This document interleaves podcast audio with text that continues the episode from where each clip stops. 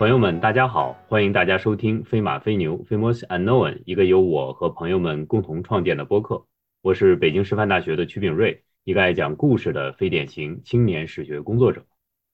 这一期播客呢，我们非常荣幸的请到了社会科学文献出版社的编辑老师陈霄涵老师来做客我们的节目。呃，陈老师和大家打个招呼。嗯，大家好，我是社会科学文献出版社的编辑陈霄涵。呃，然后这次因为曲炳瑞，呃，我叫他师兄，他是我的本科的，嗯，硕士的以及博士的这个三个阶段的都是我的师兄，嗯，所以很高兴，这个很荣幸受他的邀请，然后能来录这一期节目。好，谢谢大家。谢谢肖涵。呃，同样的，我们的播客还有我们一贯的老朋友，就是李二。李二跟大家打个招呼。大家好，这里是李二。然后我们作为这个资深的捧哏啊，补充一点，大家已经可以很清晰的看到了，在我们这个草台班子里，目前主要的扩展用户的方式呢，就是压榨曲老师的人际圈。然后我们。这个请大佬的方式呢，也主要是靠压榨曲老师这个人际圈。实际上，曲老师就像一个花生一样，让我们榨出了二升油吧。现在 还有多少的发展空间，我们已经看不出来了。希望还有很多啊。好，好，谢谢，谢谢两位。那我们这一期呢，其实是想和陈老师呢聊一聊他的学术经历，特别是聊一聊他的博士论文的选题，以及现在他正从事的一些新的学术方面的田野考察。呃，这些内容其实非常的迷人。呃，他之前跟我简单的聊一聊，然后我听了以后呢，也非常的向往。其实，在他的最新出版的博士论文这本叫做《七重奏：清朝统治直隶口外之艺术》这本书里边呢，呃，相信朋友们只要读过的话，就已经有了很多直观的感受了。那我们还是听陈老师由他本人给我们大家讲一讲他的学呃学术经历、学术兴趣，还有他的。呃，学术想法都是什么？呃，陈老师能不能先说一说你为什么对口外这个地方感兴趣，以及是受到了什么样的材料的启发，让你觉得这项研究可以开始了呢？嗯，因为是我大概是二零一零年开始读研究生，呃，那么对这个历史学来说，大家知道，如果你进入这个研究生阶段，那么就意味着。你从一个大概从一个知识的接受者，慢慢要逐渐转变成一个知识的生产者，就是说你要开始独立进行一种研究的工作。看到这个学历史的人，大家都会手头一定会看过一套书作为工具书，就是《中国历史地图集》。那么那个那套书呢，是谭其骧先生在的时候主编的《中国历史地图集》。那么它的第最后的一册就是第八册，是这个清朝的疆域。那么清朝的疆域基本上是以这个乾隆末年和嘉庆中期的这么一个疆域，然后以当时的这个清朝人画出来的地图为这个底本，然后大概做出了一个这个清朝分省分地区的嗯一个疆域的地图册。那么这个地图册里就有一个很有意思的现象，就是如果大家看现在在呃河北的北边、内蒙古的东南边和辽宁的西边，就这一片区域，包括这个山西的北边，大家看这一片区的话，就会发现一个问题，就它的画法叫做良属，就是属于的属，就是良属。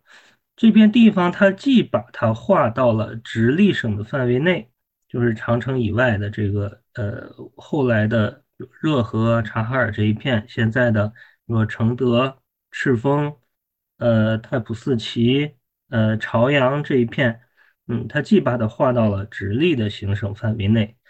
又把它划到了我们清朝的有一个呃政府叫做扎萨克旗，就是蒙旗，呃，蒙古专门有一个制度叫做蒙旗制度。嗯，它分成多少个盟，多少个盟底下再分成多少个旗，它又划到了这一套盟旗制度里。所以，关于这个地方，它用了两张地图来表示。大家去翻那个地图册可以翻出来。嗯，一张是这个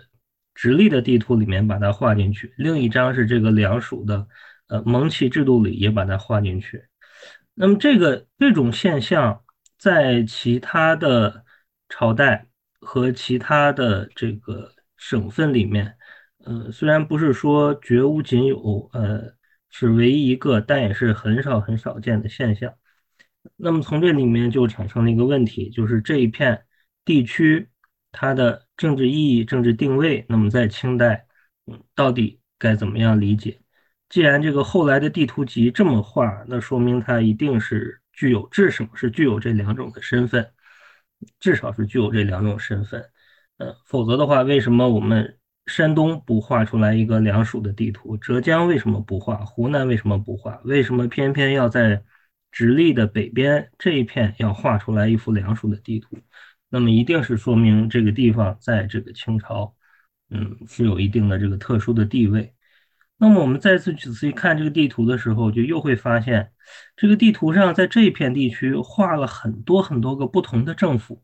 我们最后数数出来了，一共有七个政府。那么这个就是我的书出版的书，嗯，我们把它这个书名起成了《七重奏》，这就是这个书名产生的原因。我们数出来了七个政府，比如说你这个地方有州县，有蒙旗，有太仆寺。有内务府，有热河的都统，有察哈尔的都统，嗯，有礼部，嗯，就呃，然后它在这个地理上有各种各样的这种政治单元，比如说有行宫，有围场，有这个黄庄，黄庄我们把它理解成国家农场，完全没有问题，啊，有州县的地盘，有这个蒙古人的这个扎萨克旗的地盘，啊，有察哈尔旗的这个地盘，有他们的牧场，嗯，等等等等。那么这样就产生了一个非常复杂的一个结构。那么我最后一共是统计出来一共十九个元素，呃，就是比如这个呃七个政府，呃，然后这个呃五个这个族群，五个生活的族群，那么再加上七种政治单元，一共十九个元素。那么我的任务就是把这个十九个元素之间把它们的联系建立起来，嗯。那么这个就是我呃这十年来呃从二零一零从二零一二年到二零二二年这十年间一直在做的工作，那么经过这个十年的研究，那么到现在基本上是这个呃这个地方的这个情况呃清代的情况已经是基本上搞清楚了，嗯，那么好呃那个陈老师既然说到这儿了，我想可以。就是给观众朋友们补充一点，然后我再问一个问题，就是陈老师刚才说这个他的书的标题叫《七重奏》，其实他在序言里面就非常详细的讲了七重奏到底是什么啊，然后他用什么样的乐器啊，按照一种什么样的形式去组织，所以这也是听曲老师向我们介绍的。陈老师还是一个古典音乐的发烧友啊，这个我们后期可能再向陈老师咨询一下相关的问题，包括我们。呃，这一期这个开头选一个公版的 BGM，是不是找陈老师自己选定一个？可能比我们两个人的水平要高得多。这个是先向大家介绍的一点。第二个呢，就是看了陈老师的书之后，我们反正我大概是能理解为什么呃，所谓这个七个政府是怎样运作的，或者说它怎么样在口外去运行的。但是可能呢，还想让陈老师向观众解答一下，因为我我要是没看这个书的话，我我也有几个问题，就是为什么？像前面说的这个什么热河都统啊，呃，这个当然是一个政府对吧？包括蒙旗啊，呃，这这些都可以是政府。但为什么像太仆寺或者说像这个内务府这样，我们一般认为是一个偏经济向的这么一个部门，我们也把它叫做一个政府？还有就是像热河热河都统，它本来不也是清廷呃这个这个设置的这样一个机构吗？为什么我们要把它跟乱七八糟的其他机构拆开，然后单独放在这儿说呢？嗯，其实这个问题，嗯，可能所有这个读过这个书，甚或者是没读过这个书，当年一起交流的朋友，所有的人，嗯，几乎都问过这个问题，说你为什么要把七个机构、七个政府机关，嗯，要理解成讲成七个政府？呃，其实这是一个，嗯，不太难解释的事，就是说你从上看和往下，还是从下看而已。就是一个你的角度的视角的问题。你从上看，它当然是一个政府里的七个机关，一个主权国家里面七个部门、七个政府部门，教育部，对吧？农业部、工业部、信息部、石油部啊，各个各样的部门。但你从下看，从老百姓的视角来看，就是政府。所以政府机关和政府有什么区别？没区别，嗯，这俩一回事。你从老百姓的视角看，它就是七个政府，他遇到了不同的事，他要知道去找谁办事。嗯，他是去找内务府办事，还是去找热河都统办事，还是去找直隶总督办事？他找不同的人，对他来说，那就是七个不同的政府，这其实是一回事，其实是一回事，没有区别，就是一个你视角从上看往下，还是从下看的问题。有点想起大明王朝那个电视剧，百姓不知道什么是朝廷，呃，对他们而言，就是打交道的官就是朝廷。呃，那我们再就是交流一下这个问题啊。呃，听说你为了研究这篇文章，然后展开了类似的讨论呢？你自己亲自到内蒙地区呢，还转了很长一段时间，是不是这样？呃，有什么见闻和收获跟我们分享一下呢？对我，呃，在这个直隶口外，就是我研究的这个地方，是走过三次，嗯，每一次大概是七到九天，就是从北京出，然后最后回到北京画一个圈儿。呃，然后呢，到外蒙是去了一次，那是二零一九年的七月份，嗯，到了外蒙，我们是坐火车从北京坐了三十一个半小时，居然没有晚点，坐了三十一个半小时，坐到了乌兰巴托，然后呢，从乌兰巴托又找了一个车，大概得开个四五个小时，又开到了十三世纪蒙古帝国的都城哈拉和林。然后从哈拉赫林回来的时候呢，又从北边绕了一圈，嗯，看到了，嗯，唐代非常著名的两个碑，就是毕加可汗碑和阙特勤碑，啊，这些东西都看到。呃，那么我的一个很重要的想法呢，是现在我们做研究一定要走起来。呃，我们比三十年前的研究条件，嗯。可能要好一点的地方，就是我们现在第一有一点钱，呃，第二我们的这个交通工具等等东西技术都改善，我们可以随时到这个你研究的地方去看一下，这个东西其实是非常非常重要的一点。嗯，我们大家知道清朝有一个学派叫做西北语地学派或者西北语地史学派，呃，比如说像徐松、像张牧。包括林则徐，他们都做过西北语地史学。那么，西北语地史学当然是因为大概在十八世纪、十九世纪的六七十年代，就是沙俄在中国西北边侵略中国，因为这个原因背景而兴起的。那么，西北语地史学他们对这个中国的西北地区的语地研究做出了非常大的贡献，这个是毫无疑问。但是，比他们做出的贡献更大的。是他们制造的错误，是他们制造的错误。就是从客观主义的来看，与共学派这个东西啊，已经完全过时了。因为他们的最大的问题，就是他们讲的那些东西，他们自己从来没有到过他们研究的那个地方，所以他们所有的知识都是从书上抄来的，都是编下来的。你这个编不是胡编乱造的编。是伪编三绝的那种编，就他们非常非常辛苦，非常非常勤奋，非常的刻苦，从不同的书上面，从古代的这个地理书上面，从这个方志里面来抄，来来来查阅，来检索这些资料。这条河啊，从哪儿流到哪儿，大概往西走二十里，又又往北折五十里，再往东再流多少里？他们所有的东西都来自书上。所有东西都来自书上，他没有亲自到那个地方去看过。比如说，我们知道清朝最有名的一个西北语地史学家叫张牧，这个人可能很多的朋友都知过，为都知道为什么？因为他上过历史教科书。我们好像是我们当年上学的时候，好像高中的课本和大学的课本都讲过这个人。他写过一个特别有名的书。叫做《蒙古游牧记》，叫《蒙古游牧记》。张牧这个人写了一本《蒙古游牧记》，但是这个人一辈子没有到过蒙古的任何地方，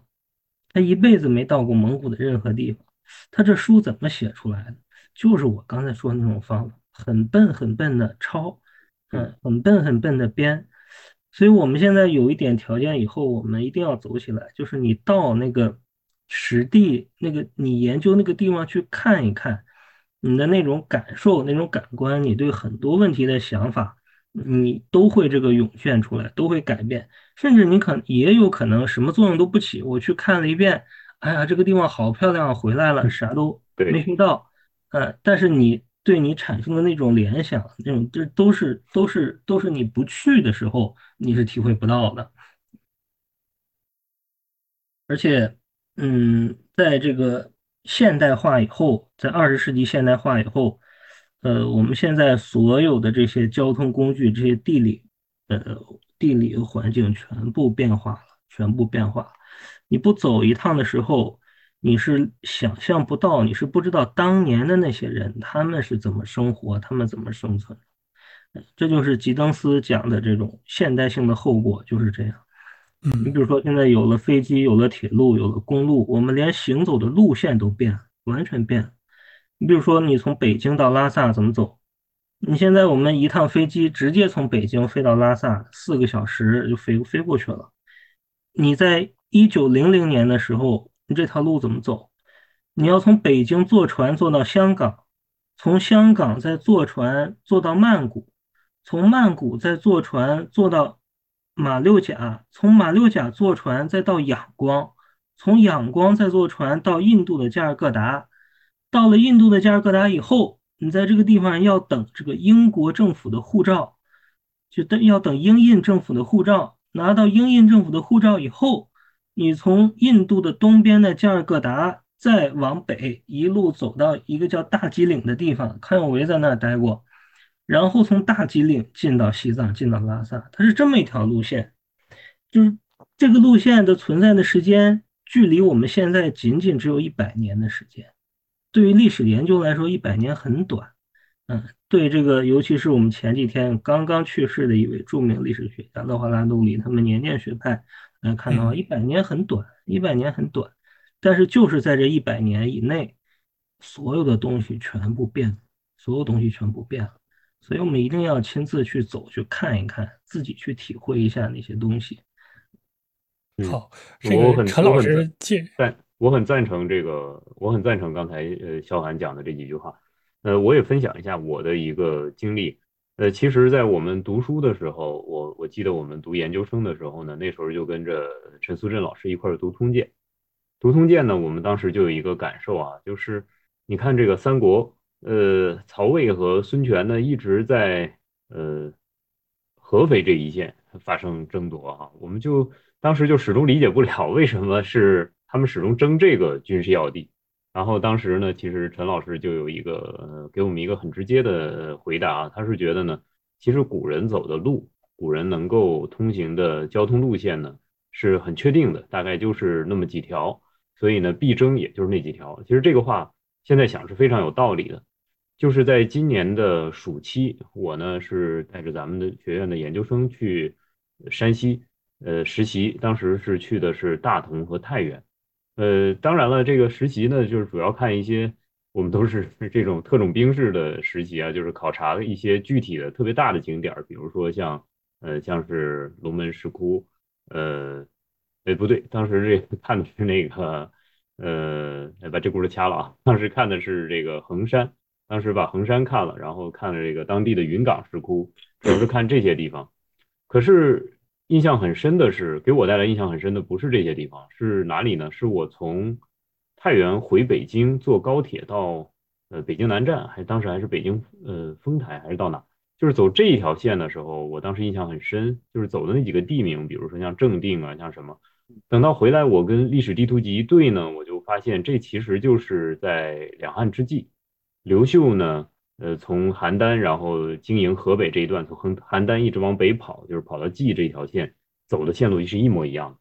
所以当时我印象很深，就是今天我们到了二十一世纪修的高铁线，跟两千年前人们在这块平原上走的路，居然是高度的近似的。所以我当时就想，以后如果要是再有机会出来考察的话，一定要走公路，走国道。不再走高铁了，然后走国道去看是不是古人大概就是这样走路因为你在过去的时候没有这些路的时候，没有这些飞机啊、火车的时候，你可能看着对面就离你就二十里，你要翻一个山，可能一整天的时间翻过去。你现在高铁修起来了以后，那一个一个山洞直接打过去，直接就过去了。所以这些东西完全都变了，完全都变了。哦，这个既然曲老师刚才提到这一茬啊。我也想接茬问一下陈老师有关这个田野的问题，因为李某人有有几个毛病，一个是穷，第二身体又不好，第三他他不爱动弹，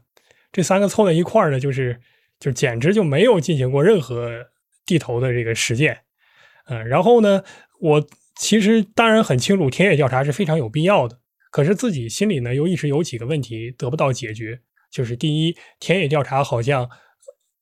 普遍的时间不会特别久，那么调查的这个内容呢，又是一个历史跨度特别大，或者说是一个区域跨度非常大的这样一个范围。像曲老师刚才说的，说这个呃，就特种兵式的这样一种调查，有的时候是这样的。那么这种调查在多大程度上是有实践意义的？这个是我第一个问题。第二问题呢，就是在这样的调查结束之后，究竟有哪些的收获？就收获能大到一个什么程度，以至于说，比如说我没有这个调查，这个文章就不能写，或者说是我没有这个调查，这个文章的格调要降很多。呃，您有没有这样具体的感受？这个只有深切的经过田野实践的人可能才会有这样的感觉，而我们没有经过实践或者很少的人是很难有这种把握的。就举一个例子啊，曲老师现在反复要求我把那个龙门石窟那那个口误给删了，这个删不删的这个。我们只有 battle 再说的，我觉得曲老师是一个非常好的例子。那他去田野实践了一次，对吧？这个，然后他一开始这个石窟的名字还记错了，那这就典型特种兵式的一个 一个运动嘛。啊，当然这个曲老师您也不用开麦了，您要是非坚持，我也删了啊。但是我现在肯定倾向于保留它，所以我主要问陈老师，不要删了，不要删了。起码我刚才找补回来，我想回来。对，您找补回来，对，我觉得这这无所谓。我当时很惊讶，对对。对我们全部保留，完整保留，保留，保留吧，保留，保留。嗯，好好好，那我们接着问陈老师，就就是这个问题，您能你其实问了两个这个特别特别好的问题，嗯，因为这个呃，包括我呃，别人也问过我，包括我最早的时候，我走之前我也问过别人专业的学者，说这个玩意儿和旅游到底有啥区别？你们就那么三天的时间跑到那儿看一圈，回来拍几张照片，好像。什么都没干，但是你感觉他们好像又什么都干了，这到底有什么区别？这这是个非常非常好的问题。呃，因为对我来说，我毕竟不是专业的人类学者或者这个历史人类学，那么我所做的这种所谓的田野考察，当然是和呃人类学或者历史人类学，比如像这个格尔茨，像这个斯科特，呃，像他们的这个。他们的这种专业的人类学、民族志方法的这种田野考察，当然是完全不一样。呃，我们所说的历史学所说的进行这个田野考察，嗯，主要的是凭借经验，主要的是凭借经验。呃，我们不是去在这个过程中几天的时间要去获得，比如说我查到了多少档案，呃，我看见了多少地方出土的契约、文书、家谱。呃，我们的主要的目的不是这个，我们主要是凭这个直观的经验，那么去感受。嗯，那么比如说我举一个例子，就像刚才你问过我说，哎，你去了一趟回来，呃，对你这个研究有到底有什么样的启发，以至于说你如果不去的话，好像有些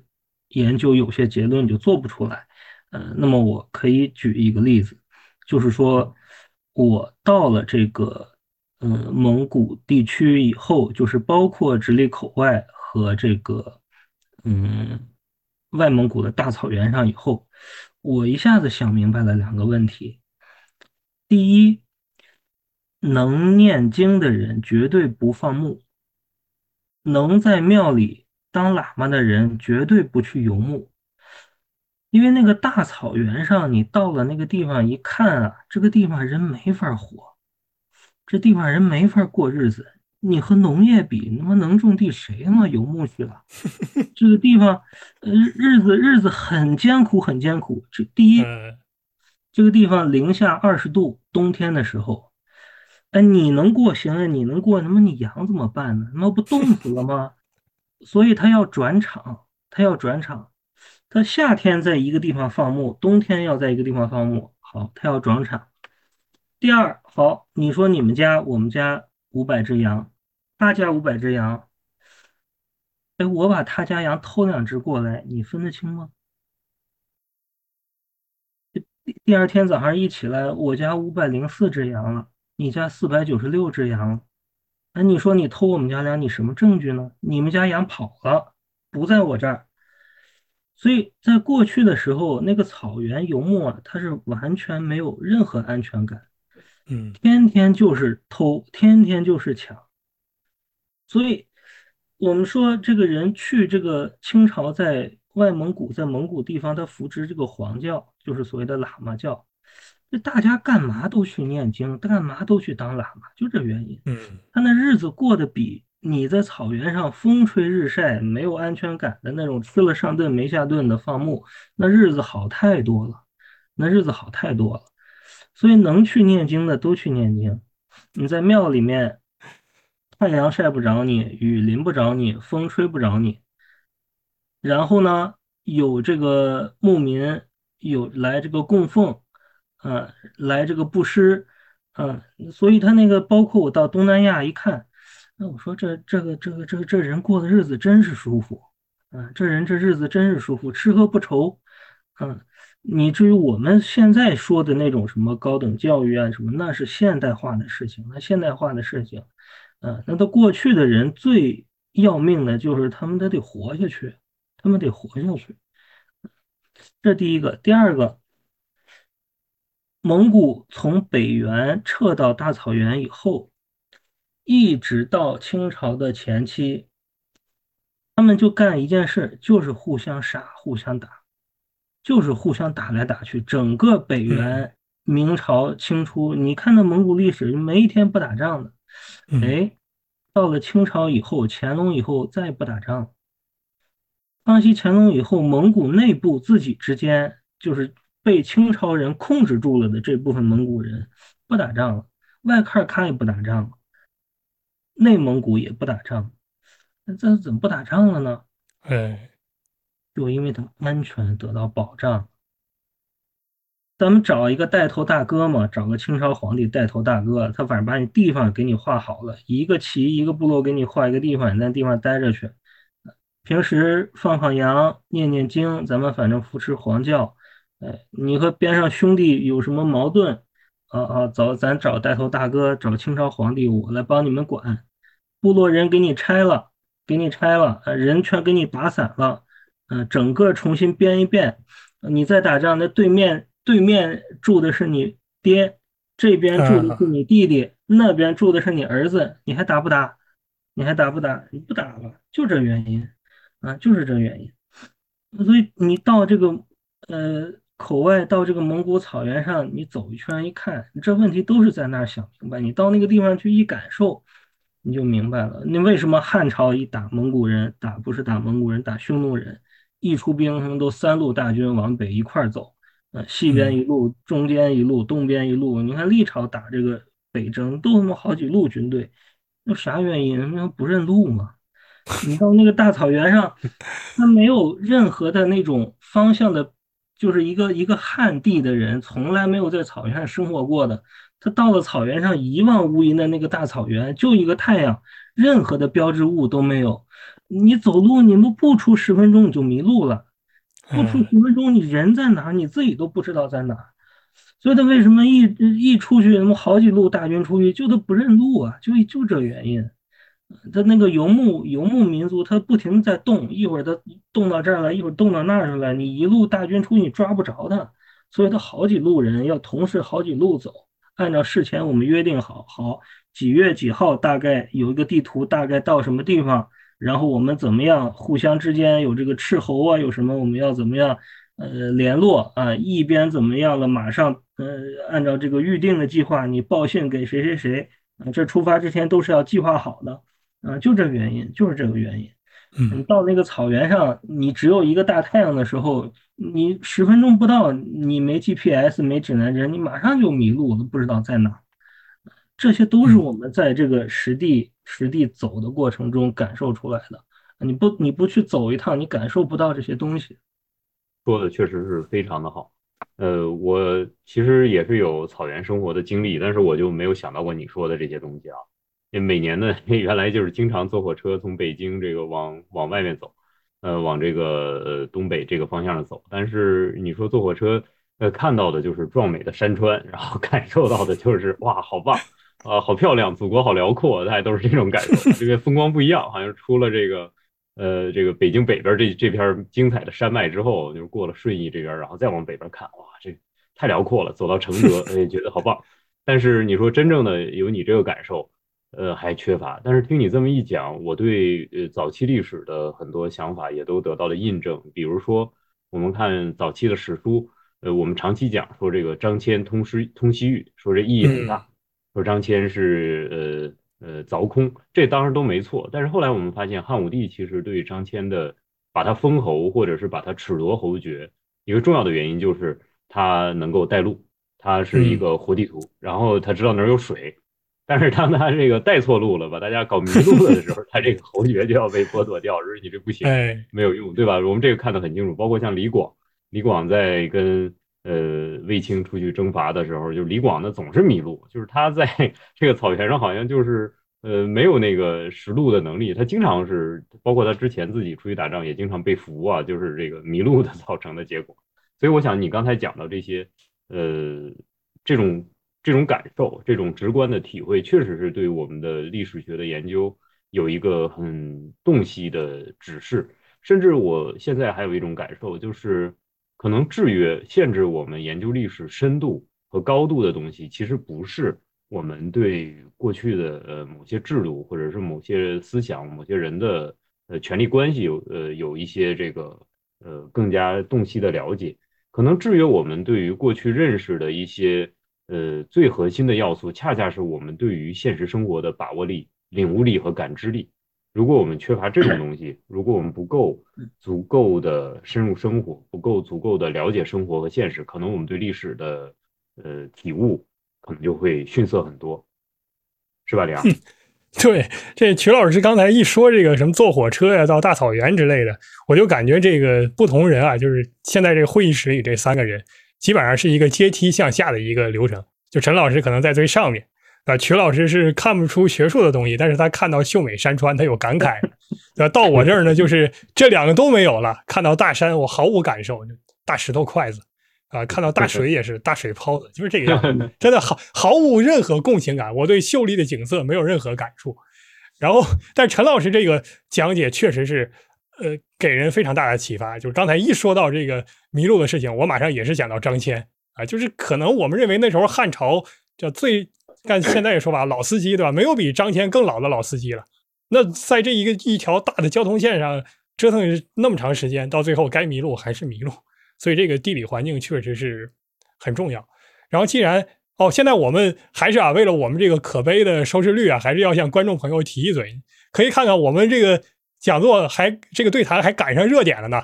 大马昨天刚刚双方免签啊啊，然后陈老师又去过东南亚，对吧？我们后面会有涉及东南亚的内容的。所以，所以我这个是头一回热点或者时代追上我们了。之前都是我们想尽办法蹭，蹭不上啊。呃，然后第二个，我们具体的问一个问题，就是已经说到陈老师这个书了。然后呢，我又读了陈老师这个书。呃，当然我读的时候说句实在话，很艰难。就开头那个序言呢，就给了我一个下马威，因为它挺长的。然后呢，各种各样硬的资料就砸在你脸上，而且最后作者还要讲一句，就陈老师还要讲一句，就是这个虽然写的挺多，但是呢，呃，这个东西对理解后文很重要，所以一定要把它呃理解才能看看懂后面那个东西。然后我看到这个部分的时候，我又扭回头去接着往前翻啊，把刚才没看没记住的东西再记一遍，这很难很难。但是看到后面呢，可能说呃可以说是越看越清楚。但是呢，讲到这个书，确实有几个问题想问。呃，陈老师就是陈老师在书里面已经，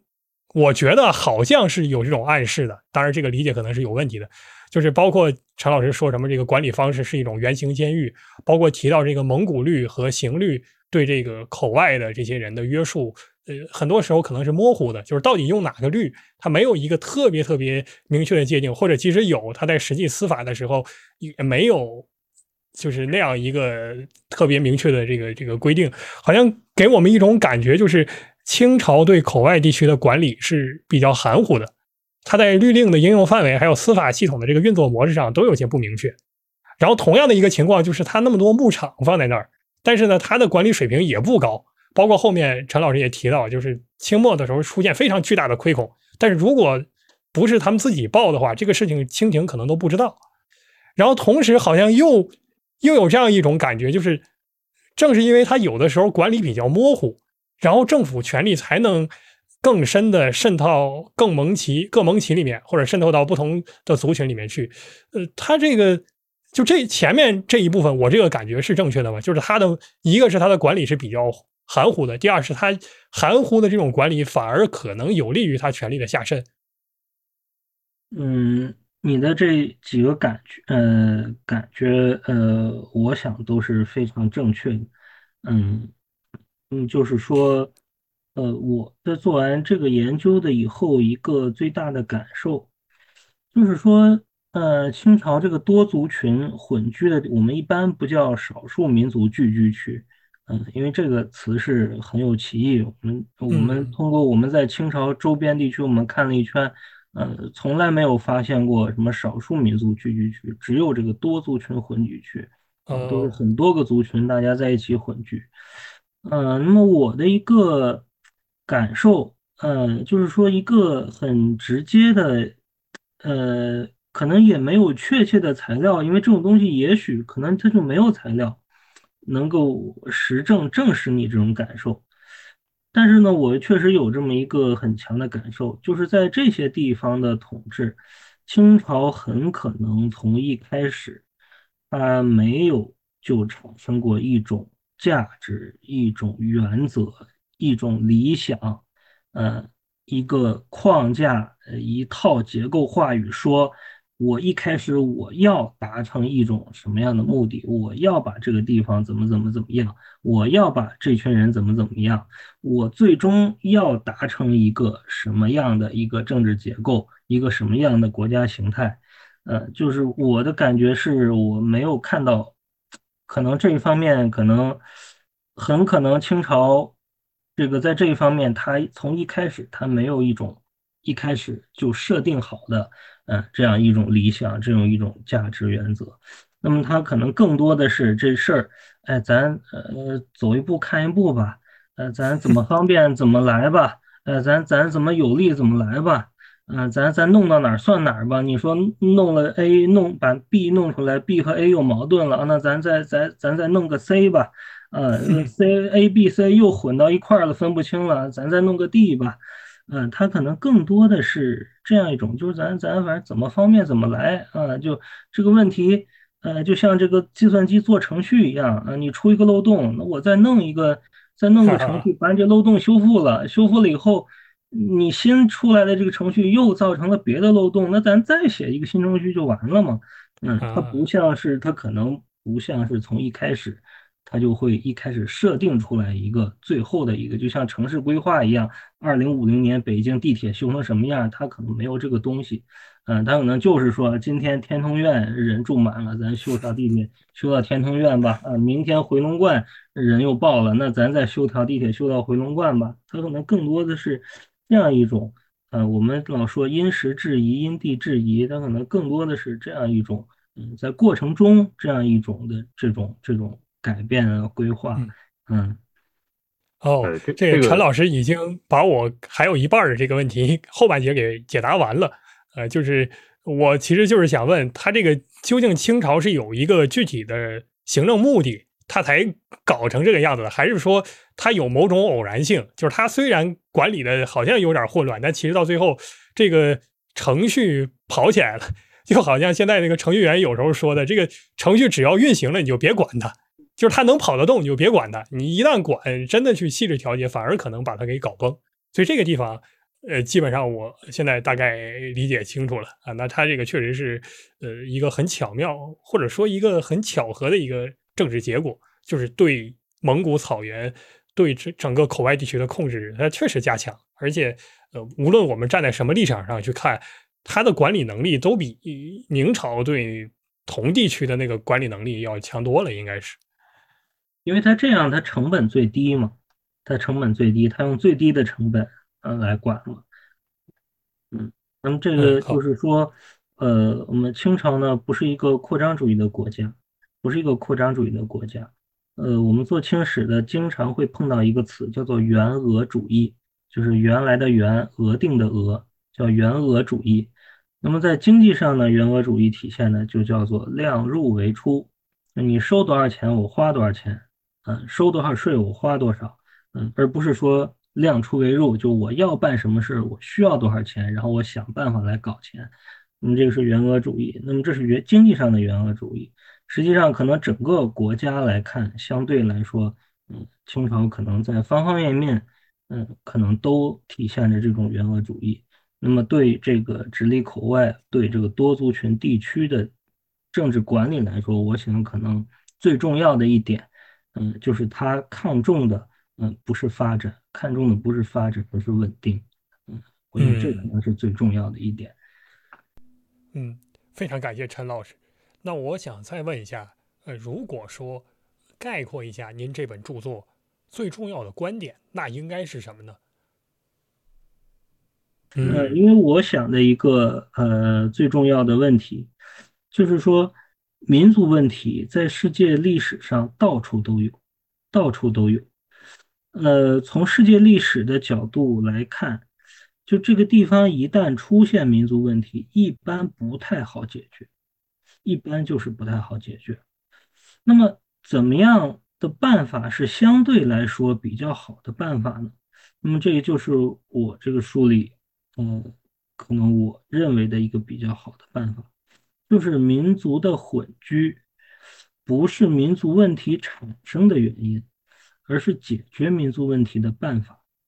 嗯，民族的混居不是民族问题产生的原因，而是解决它的办法。嗯我们像七重奏，七重奏是一种隔离政策。七重奏毫无疑问是一种隔离政策，它把不同的人分到不同的政府里去管。那么这是一个历史现象，它历史上就这么存在，它就是这么存在，这历史就这么发展过来，你改变不了的。那么这个东西我们把它揭示出来，把它写出来，这是历史上的事。啊，这这我们不做，不去做任何的评价，说它是对还是错，是好还是坏。我们就是讲这么一个事实啊，它历史上是这样，嗯，但是我想可能从世界范围看，从这个历史发展的趋势看，嗯，民族的混居，啊，不是民族问题产生的原因，而是解决民族问题的办法。我们所说的这种民族混居，啊，它不是指的高等兼并低等。啊多数兼并少数，强者兼并弱数弱者，而是就是说不同的元素，嗯，不同的族群、不同的民族，它合法、合理、平等的共存，嗯，这是一个多元性的问题，嗯，每个人，嗯，其实都只有一个共同的身份，那么就是中华人民共和国的国民，嗯，这个是，呃。可能我想这个书里所强调的比较重要的一点，嗯，但是这些东西可能书里没有写，嗯，但是也许大家嗯读完了以后可以能体会到，很有道理的见解啊。那好，那我们其实已经讲了很长时间的这个北方了哈，然后呃，我们想把目光呢转向南方，转向东南亚，因为你后来呢又。花了很大的精力，其实，在你博士论文完成之后，你就花了很大精力去到东南亚地区去做田野，然后当然也也可以是说是啊，我们美其名曰做田野，但也可能是那个你的个人的这个旅游或者是这个呃了解这个地方。那能不能给我们讲一下，在这方面，在东南亚地区，包括刚才像呃李二其实也提到了哈，呃，在包括最近大马其实也很热的一个热点，在这些地方你有什么样的见解？还有什么样的经历呢？呃，其实我的一个想法呢是，嗯，把这个中国的周边东西南北四个方向周边的历史上和中国关系比较密切的国家全部走一遍。呃，这些国家加起来大概有二十五个左右，就是按照现在我们这个地图上这个主权国家来算，嗯，大概有二十五到三十个左右，可能不到三十个，二十多个。呃，我一开始的行程是从北边，然后等于是顺时针这么绕圈，绕着这个中国这个绕圈，嗯，从蒙古到朝鲜，到韩国，到日本，嗯，然后。这几年呢是集中在东南亚，因为东南亚国家多。嗯，我呢出去有一个原则，就是一次只去一个国家，不进第二个国家。那你东南亚国家这么多，当然你就去的次数多，去的次数多，拉的时间长，就显得好像你这几年一直老往这个地方跑。对我东南亚。对你对东南亚有什么样的企图，有什么居心？其实我什么居心？哦，我没有这么考虑你，我是觉得你 都去从事田野调查了。嗯，我呢，呃，想法呢，可能是主要的目的是为了获得样本。嗯，就是我们研究直隶口外，呃，涉及一点点蒙古，嗯，这是一个样本。那么我们主要目的是要获得更多的样本，走更多的地方。那么获得样本的目的呢，是进行比较，是进行比较，就是开阔你的视野。因为你如果研究一个地方，那么只仅仅永远就只盯在这一个地方一个题目上的话，嗯，你的很多的视野、很多的思维，嗯，你没有办法打开，没有办法展开。呃，那么去你说去这些地方能获得什么？也许什么都获得不了。呃，你去之前，你也许设想这个，设想那个，到那儿一看，完全不是这么回事。你可能白跑一趟就回来了，也有可能你去之前什么都没想啊，我旅游去吧，我就就在那儿睡两天。到了那以后，你又突然看到了什么东西，嗯，它可以和你的这个其他的一些的想法可以联系起来，嗯，那么这个主要的目的就是获得样本进行比较。那比如说我在东南亚。我想到的几个问题，说第一，很明显，第一是印度化的问题。嗯嗯，因为我们呃历史历史系的我们都知道，东南亚原来是一个印度化的社会。呃，舍利弗氏、这个满者伯夷、呃扶南、真腊、呃蒲甘、辽国、呃琅勃拉邦、呃占婆。嗯，建议里这些我们就是耳耳熟能详、很熟悉的这些国家，过去都是这个印度化的国家啊。那么就是说，印度的文明从这个它的南亚次大陆一直是传播到这里。那么大概一直是最后印度化国家的消亡，大概是在十七世纪，可能到十七世纪以后，这已经是非常非常近的时间。从历史上来说，这是很近的时间。十七世纪以后，那么阿拉伯人开始进来，先是阿拉伯人进来。然后是这个西方人，法国人、英国人、荷兰人，啊，慢慢的进入，嗯，那么第一个想到就是印度化的问题。其实很多的东西在印度本国可能已经看不到了，我们只有在这个东南亚可能才能看到。呃，像我马上这个计划是一月份的二月份的时候，嗯，我的计划是去这个印度尼西亚。呃，那么到这个雅加达，也就是过去荷兰人占的这个地方，叫做巴拿维亚。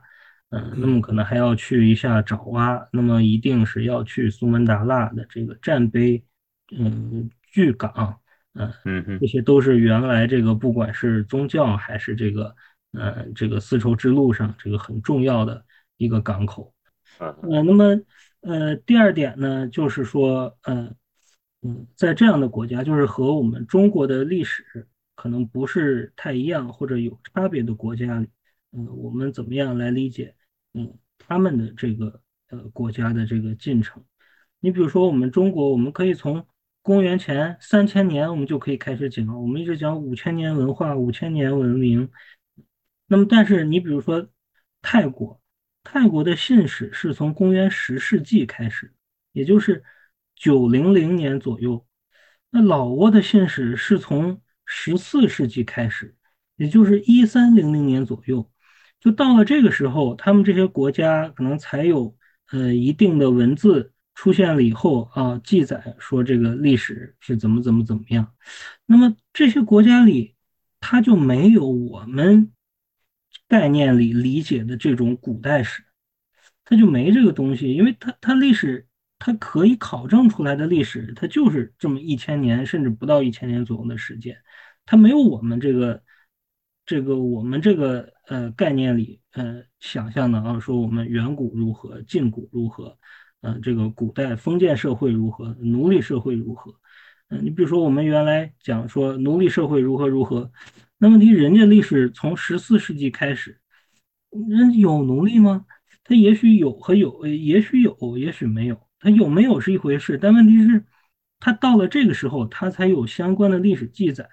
你依据什么来说，他奴隶社会是存在还是不存在呢？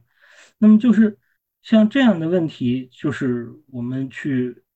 出去再去跑再去看的时候。嗯，我们就可能会理解或者认识的时候，就要从另一个角度，嗯，可能来，嗯，可能来看，嗯嗯，巴河就是我们长期生活在的一个地方，它的历史。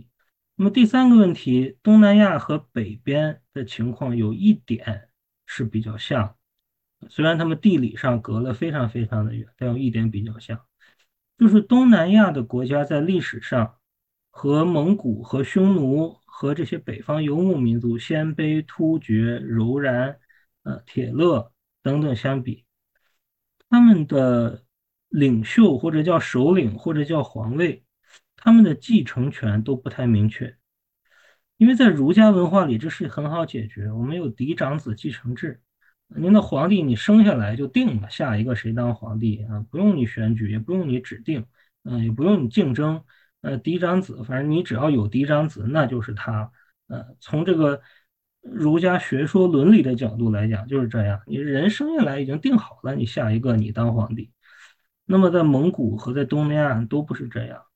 他们的相同的问题就是兄弟太多，兄弟太多了以后，继承权又不明确，怎么办？那就打嘛，那就打嘛，就是。那黄金家族怎么出来的？那就他把别人杀光了，他成黄金家族嘛？他成老大了，他最大嘛？那就是打出来的嘛？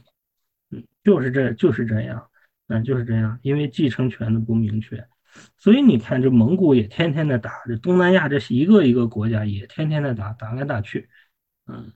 那最后结果那就是这样，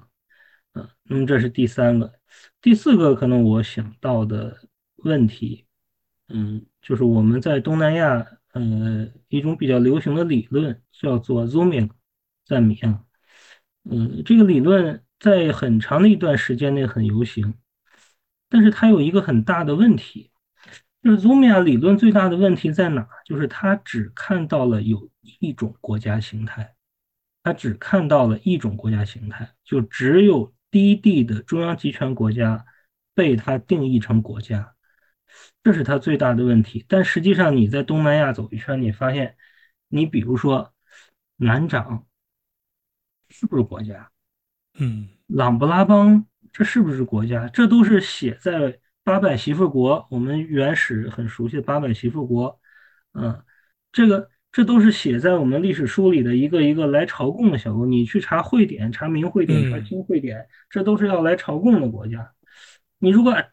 按照斯科特的定义，那这就不是国家，嗯，这就这就是逃避统治的艺术，这是逃离国家的人。但所以就是说，你去看了以后，你就会发现，国家的形态多种多样啊，千不仅多种多样，而且千奇百怪。啊，你再去相相同的内容，你再去看看云南，再去看看贵州，嗯，在甚至湖南的西部湘西那个地方。那历史上存在无数那种类似于琅勃拉邦这种的小国，我们就就像小诸侯国一样，它国家的形态非常的复杂，五彩斑斓。它远远不是斯科特所说的那种，它只定义了一种国家，就是水稻种植区、低地水稻种植区的中央集权国家。你按照他的那种定义，那当然你这些都不算国家，老莫拉邦也不算国家，南长、八百媳妇啊，那都不国家，你们都是跑掉的人。但实际上，你在历史上，嗯，这些都是国家的不同形态而已，都是国家不同形态而已。那么，这是我想到的第四个问题。最后一个对我感触这个比较大的一点，就是血缘，血缘氏族。这就涉及说我们过去啊老讲封建社会，封建社会。当然，现在我们这个学术界，呃，大家知道已经不是太用这个封建社会了，因为这个西周以后，我们可能觉得这个封建可能不是这个西欧的那种封建，所以我们这几年不太讲封建。那么就是说怎么来理解这个词？那么封建和封建联系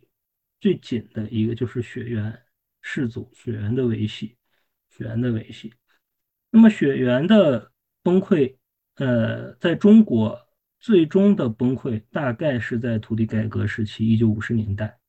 呃，那土地改革表面上是分的是土地，是把各家的地主的土地拿出来分给贫农，就是土地改革，这是仅仅是表面。我前几天在这个浙江，在浙江跟着这个几个人一块转了一圈。嗯，他们在村子里面去那个什么宗祠啊、宗族啊看。我当时在福建的时候，我也去看过好多宗族。那么实际上很多的宗族是八十年代以后重新建起来的，就这些人土地改革的时候你都跑掉了，然后八十年代他们回来以后重新建这个东西，重新建起来的这个宗族。嗯，那么这也就是说，这个血缘的维系关系在中国实际上。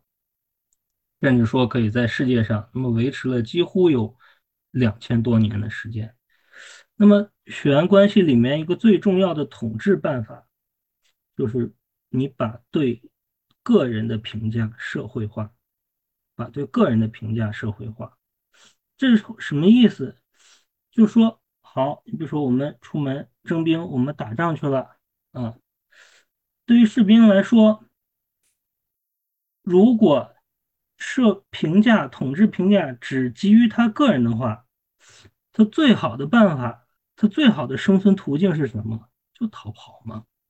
嗯，就跑嘛，对吧？你呃打赢了，你分我五套房子；那么打输了，老子命都没了，我要那五套房干嘛？那最好的办法就跑嘛，就当逃兵嘛。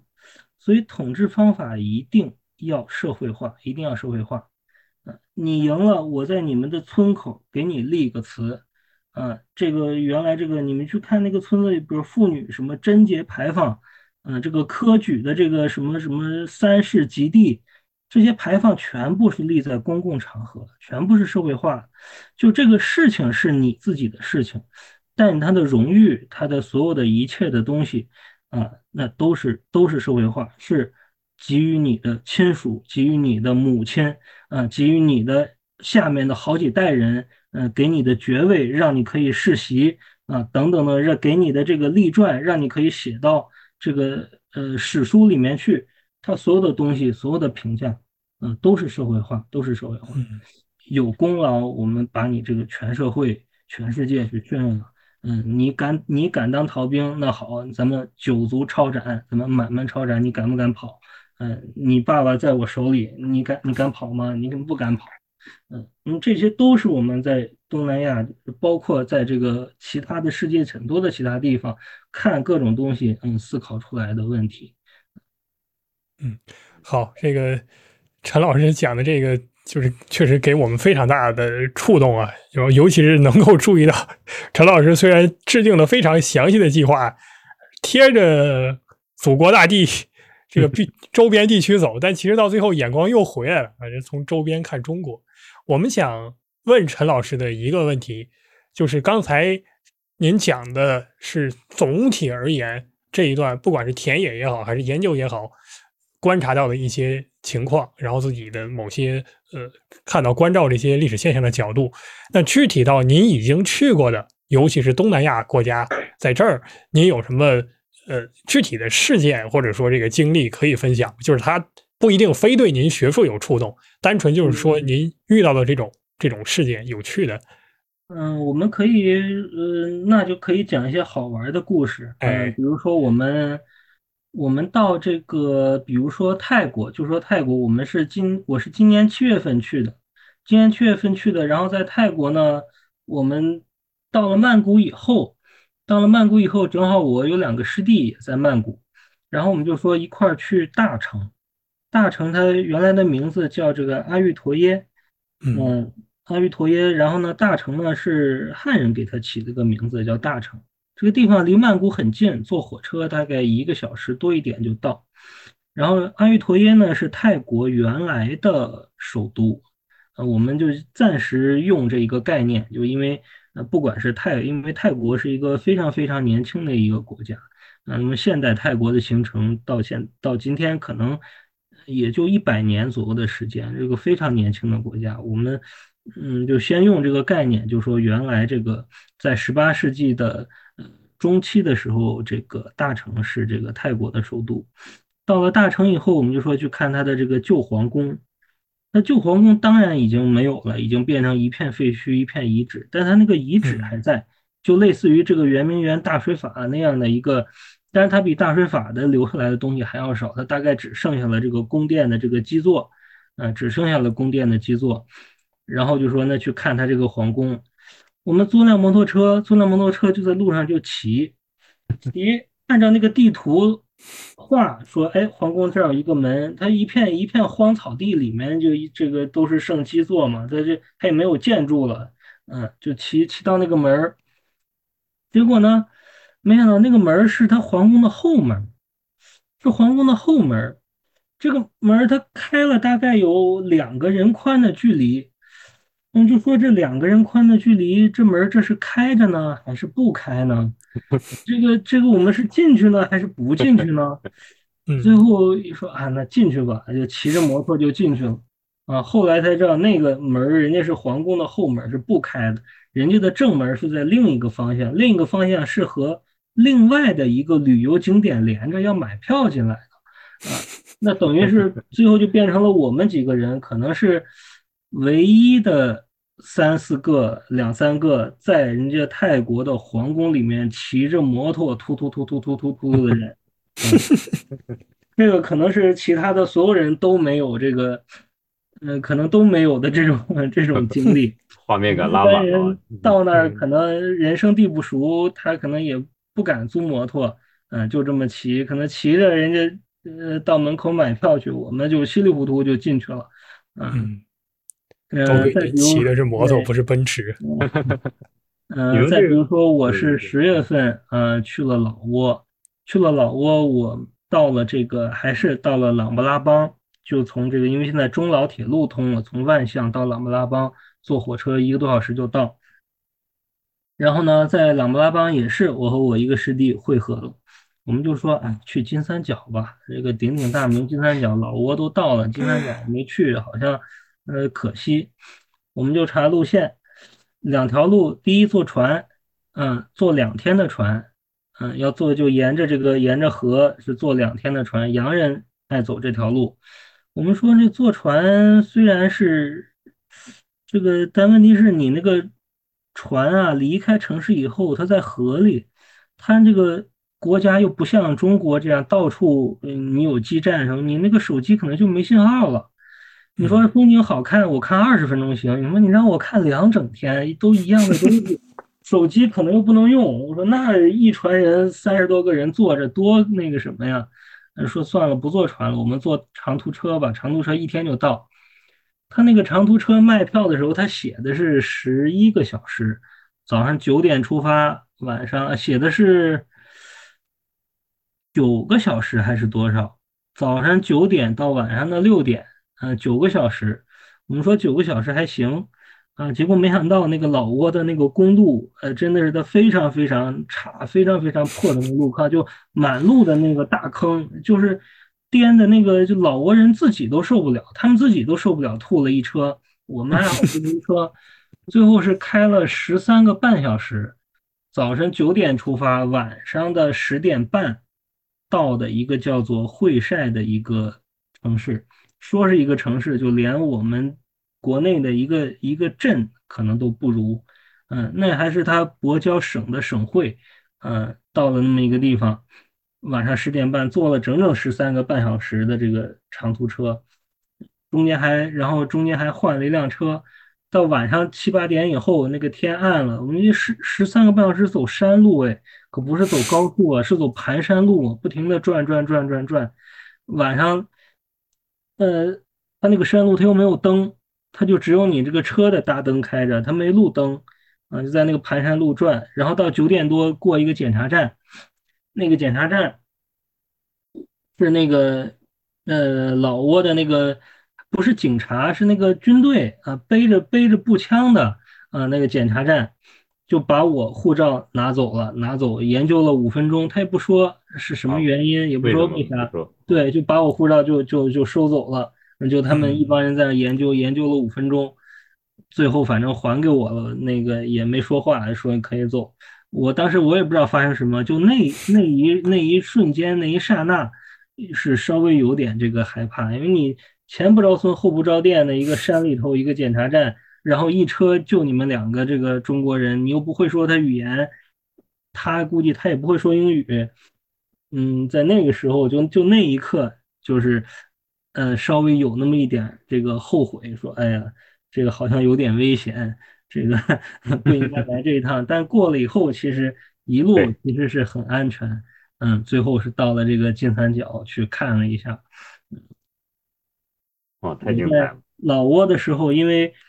我是上一次理发是在今年的二月份，呃，春节以后，等于是我到老挝的时候，十月份去的，已经是八个月的时间没有理发了，头发是很长很长。他们说走之前你理一个吧，要不然你那个。边检你都出不去，人家以为你和照片不符。我想可能那个 那个那个部队的把我拦下来，可能也是觉得我这个护照上照片和我这本人好像不太像。然后我一想，哎，我说这个你理完发以后，那一看就是个知识分子。你到那儿，人家一看，哎，这文弱书生骗你怎么样的？你不理发，反正一头长发，这个好像很凶的样子，没准儿没人敢欺负你。那我说我不理了，我就这么去了。啊，结果到了老挝以后，在老挝我遇到了一，呃，泰呃遇到了这个，呃，这个这个老挝人，老挝人以为我是泰国人，从泰国来的。然后呢，我遇到的泰国人以为我是日本人，是这个从日本来的。然后我遇到的日本人呢，以为我是老挝人，以为我是老挝本地人。嗯 嗯，就是这些都是这。就是这个走的过程中，你一个人或者两个人走的过程中，就很有意思的一些小小故事，很精彩。这是呃，说实话，这个本来像我们这种不爱动的人，我们这个对旅游或者田野啊，像一开始总是暗戳戳的要讲两句，但是听完这整个描述之后，还真心觉得这甭管怎么称呼，真辛苦。这这不是不是正常人，不是所有人都能受得了的，而且呢。这个陈老师也是专门挑这个比较险僻的地方走。听说您还有去这个缅甸的计划是吗？我是想明年去缅甸。嗯，我现在想呢是想明年的十月份。嗯，因为那个时候因为南边南方可能天气稍微能凉一点。嗯，然后呢是想到这个仰光，从仰光就一路。往北走到曼德勒嘛，在北我也不走了，也不安全，就仰光、内比都、曼德勒就这么一条线。嗯，这是经很经典的这个，呃，缅甸的这个旅游路线。我最多可能再到一趟蒲甘，嗯，因为蒲甘也是缅甸古代的一个呃很很大很有名的一个王国，蒲甘王国。嗯，可能最多就走这个四个地方。嗯，因为希望呢是这个。嗯，明年的局势呢，能这个比较，这他北边打就打去吧，我不去 北边，他只要我去的地方，他别打起来就行。嗯，我们朋友说你这个不安全，说你去了，万一去了再政变了，我说你这花一万块钱旅个游，还送你个军事政变，哪有这种好事啊？这这 太值了，巴不得他妈他那个碰上这个这个什么，你你你你想你想碰还碰不上呢，你。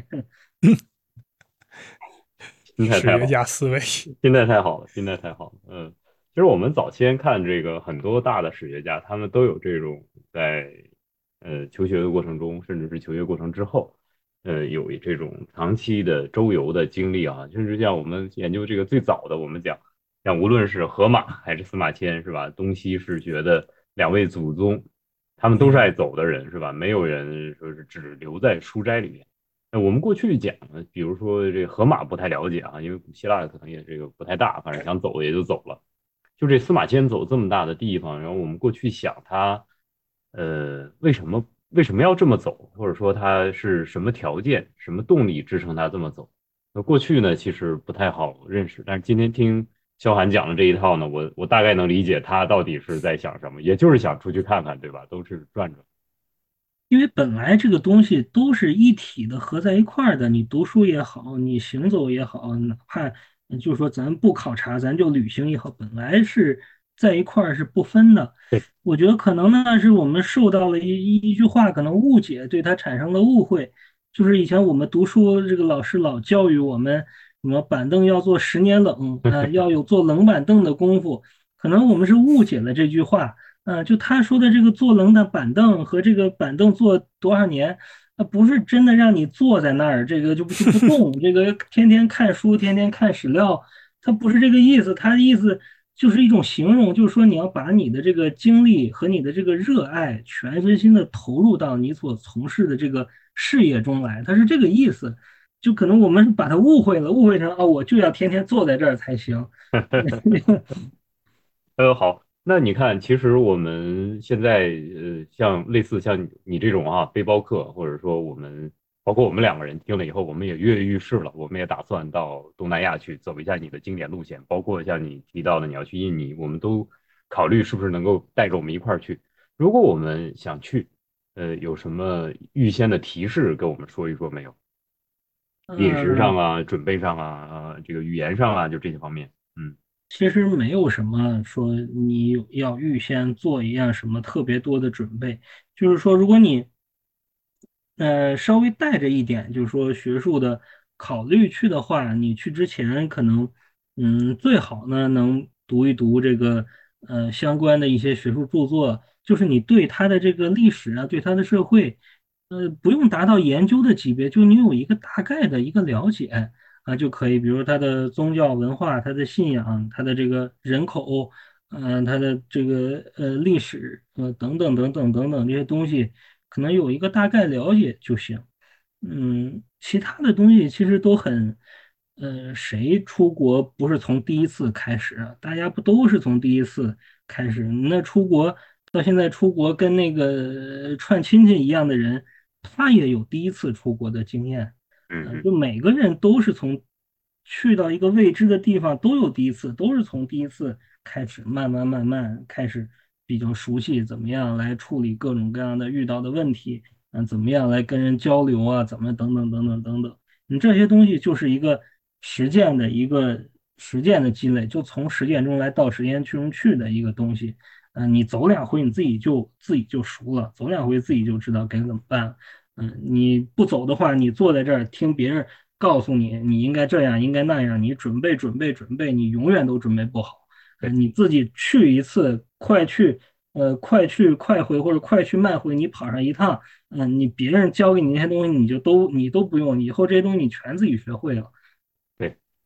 世上本没有路啊，走的人多了也就成了路。我们不能够只在书斋里边做蒲松龄这样的人，就听别人给我们讲故事哈。我们争取也成为你这样的，也可以给别人讲故事的人。